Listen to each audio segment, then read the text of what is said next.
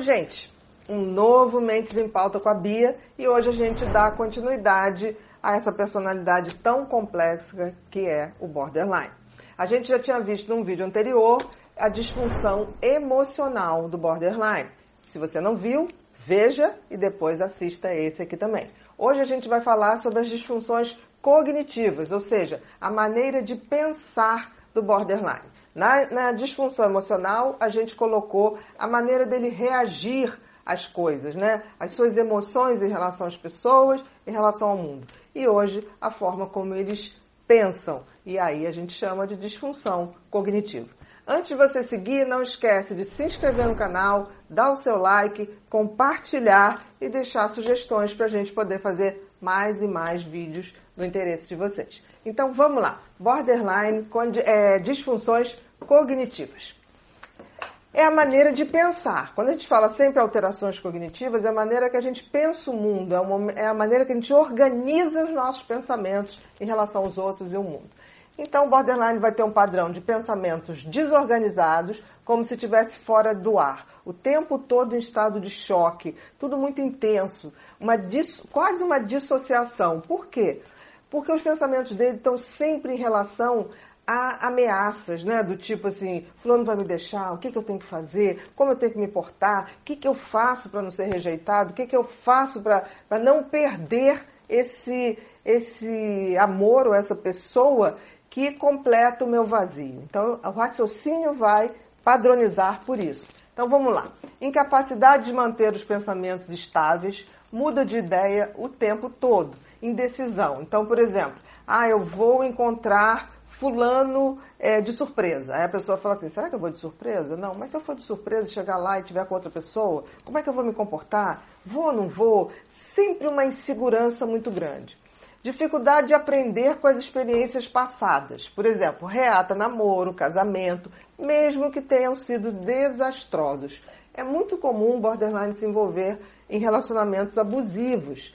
E, por incrível que pareça, sofrem horrores né? Muitas vezes, é, é, personalidades psicopáticas acabam é, dominando ou manipulando os borderlines para tirar proveito, é claro, e ele acaba é, reagindo, reage muito, como se vai embora, deixa, como se nunca mais fosse voltar. Mas nada, é como se o sistema límbico dele funcionasse tanto que entra numa é, quase que num estado de choque. Então, ele repete os mesmos erros. Ao invés de não repetir pelo sofrimento, é como se ele não lembrasse do sofrimento e a carência dele chegasse a um ponto tão grande que ele prefere estar com uma pessoa que foi muito ruim ao estar sozinho, uma vez que ele se sente extremamente vazio e acha que precisa do outro para se complementar, mesmo que esse outro seja uma relação muito dolorosa.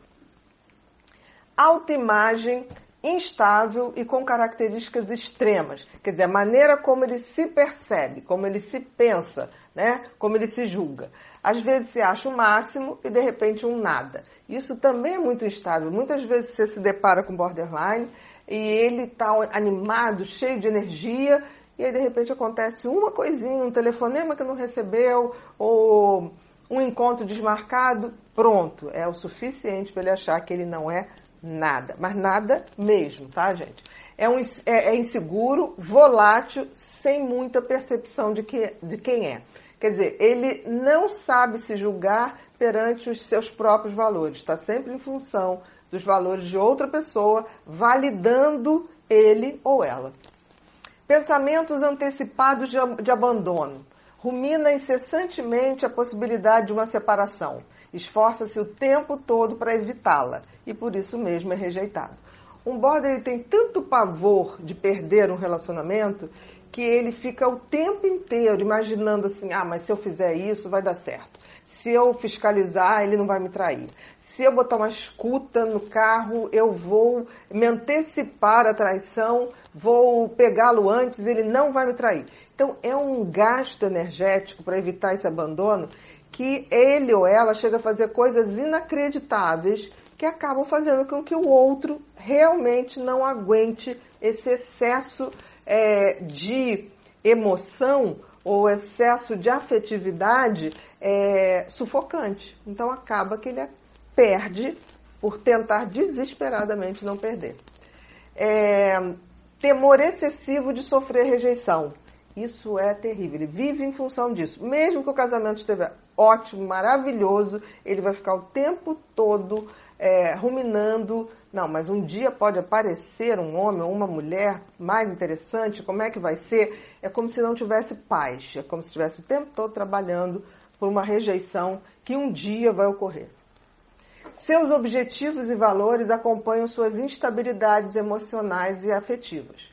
Ora tem bons desempenhos profissionais e realizações pessoais, ora tédio e procrastinação.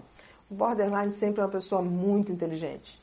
É, da mesma maneira que ele tem intensidade afetiva, de querer agradar, de querer é, ser gostado, ser gostado, são pessoas que têm uma habilidade de memória, de cultura, é, de artes. São pessoas muito ligadas às artes, às expressões, são pessoas muito inteligentes e muito interessantes. No entanto, essas pessoas é, acabam perdendo grande parte do seu desempenho por esse, por esse trabalho incessante em ter alguém a qualquer custo e não, nunca poder ser rejeitado. Então, isso muitas vezes, os relacionamentos afetivos acabam tirando a energia do borderline no trabalho. Então, não é incomum um borderline ter um desempenho maravilhoso quando está solteiro. E aí ele é aprovado numa empresa, ele galga lugares muito rapidamente, porque ele é comunicativo, ele é inteligente, ele, é, ele tem sacadas, ele é rápido, né? ele tem uma hiperatividade emocional que encanta, que seduz.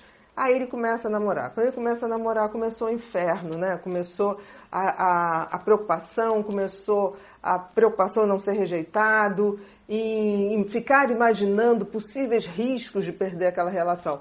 Então, a, o padrão de comportamento, de funcionamento no trabalho varia muito com o padrão afetivo. Né? Então, quando ele está envolvido ou ele briga com, com seu parceiro ou sua parceira, isso pode causar uma não ida ao trabalho, ele some do trabalho, não dá satisfação, mesmo sendo um profissional que, quando executa o que tem que ser executado, geralmente o faz de uma forma brilhante, mas isso não se mantém. A mesma estabilidade que ele tem emocional e de pensar também rouba essa energia do pensamento para que ele não cumpra as suas tarefas. Não suporta ficar sozinho. O border necessita o tempo todo de um parceiro para se sentir completo. Isso é um pensamento constante, do tipo, eu não posso ser feliz sozinho ou sozinha. Dificuldade de concentração, devido ao turbilhão de emoções que povoam sua cabeça. Então, aquilo que eu te falei, ele não consegue executar um trabalho porque aquele turbilhão de emoções e de pensamentos relacionados, derivados a essa, essas emoções de rejeição, de suposto abandono, acabam tirando totalmente a concentração deles, de forma muito diferente do que ocorre com o TDAH. O TDAH tem excesso de pensamentos ou ideias mas não tem esse nível emocional tão grande.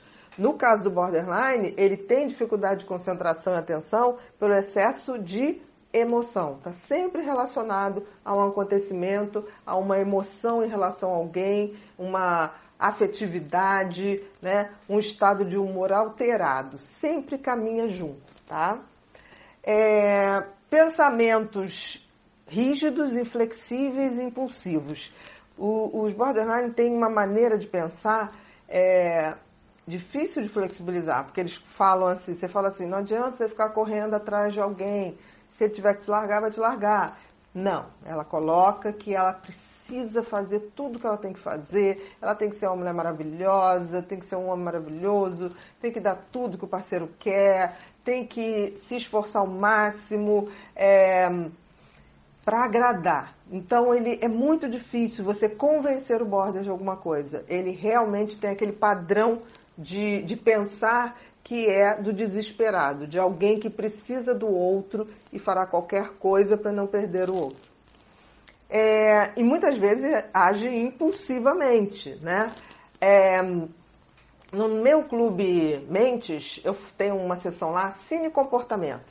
É, tem um filme que chama O Brilho Eterno de uma Mente Sem Lembrança. Vale a pena dar uma olhada porque é uma característica, o filme tem é o Jim Carrey e a Kate Winslet. Ele faz um fóbico social é, muito interessante e ela uma borderline que transforma a vida dele é, num colorido às vezes até over. Vale a pena dar uma olhada para vocês entenderem essa coisa da impulsividade. Muitas vezes o borderline desmancha a relação impulsivamente, do tipo, ah, você não me ama mais, aí desmancha.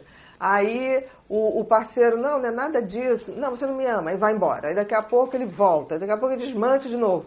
Impulsivamente, sem a menor condição de arcar com as suas atitudes, porque ele vai voltar. E volta jogado aos pés, assim, pelo amor de Deus, me aceita. Então, assim, ele fica numa ameaça que chega uma hora que o parceiro, a parceira chega, tá bom, ok, então vai embora. Aí ele entra em desespero. Aí ele vai lamber a calçada, o chão ou qualquer coisa, porque ele não vai admitir perder é, baixa pensamentos de auto-reprovação e críticas. Quer dizer, ao mesmo tempo que ele imagina toda essa necessidade, ele tem uma crítica quando acontece alguma coisa errada, ele está sempre colocando onde é que eu errei, o que, que eu fiz, eu não presto para nada, né? E uma sensibilidade às críticas horrorosas. Tudo, tudo que se fala para o border como uma crítica positiva, por que, que você não faz assim? Por que, que você não pratica um esporte de manhã cedo para não amanhecer já pensando no seu ex-namorado?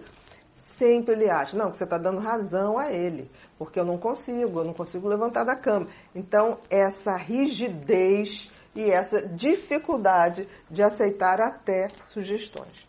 Baixa tolerância à frustração. Tem pouca habilidade racional para elaborar perdas e frustrações é um pensamento pouco flexível. Então, mesmo dentro de uma terapia, onde você vai dando opções, aberturas de pensamento, ele tem uma tendência a ter muita dificuldade de abrir essa possibilidade. Por exemplo, de abrir o leque para ver que é possível ser feliz sozinho. É muito melhor ser feliz com alguém, mas ela não vai morrer, ou ele não vai morrer pela ausência de alguém. Ele não consegue racionalizar isso. Ele é tomado por emoção e acha que realmente a vida não tem sentido sem alguém. É, ideias paranoides, né? Ele está o tempo todo achando que as pessoas estão contra ele, principalmente um, um parceiro ou uma parceira que diz assim: ah, achei tão interessante aquele seu chefe, a maneira como ele lida com as coisas, e aí ela já acha que você está dizendo que a chefe, a sua chefe, ou seu chefe é muito mais inteligente que você. Quer dizer, acho que tem gente chamando mais a sua atenção do que ela, que ele. Então, é sempre um milindro. Você nunca sabe como comentar uma coisa, porque ele pode fazer uma interpretação para um outro lado totalmente diferente. E essas ideias paranoides ficam achando sempre que tem alguém tramando contra, né? sensação de despersonalização, ou seja, aquela pessoa que quando está sob um estresse começa a sentir como se ela não fosse ela, é uma desintegração, como se tipo assim, o que está acontecendo comigo, eu já não sei quem eu sou, principalmente quando ela tem uma perda afetiva.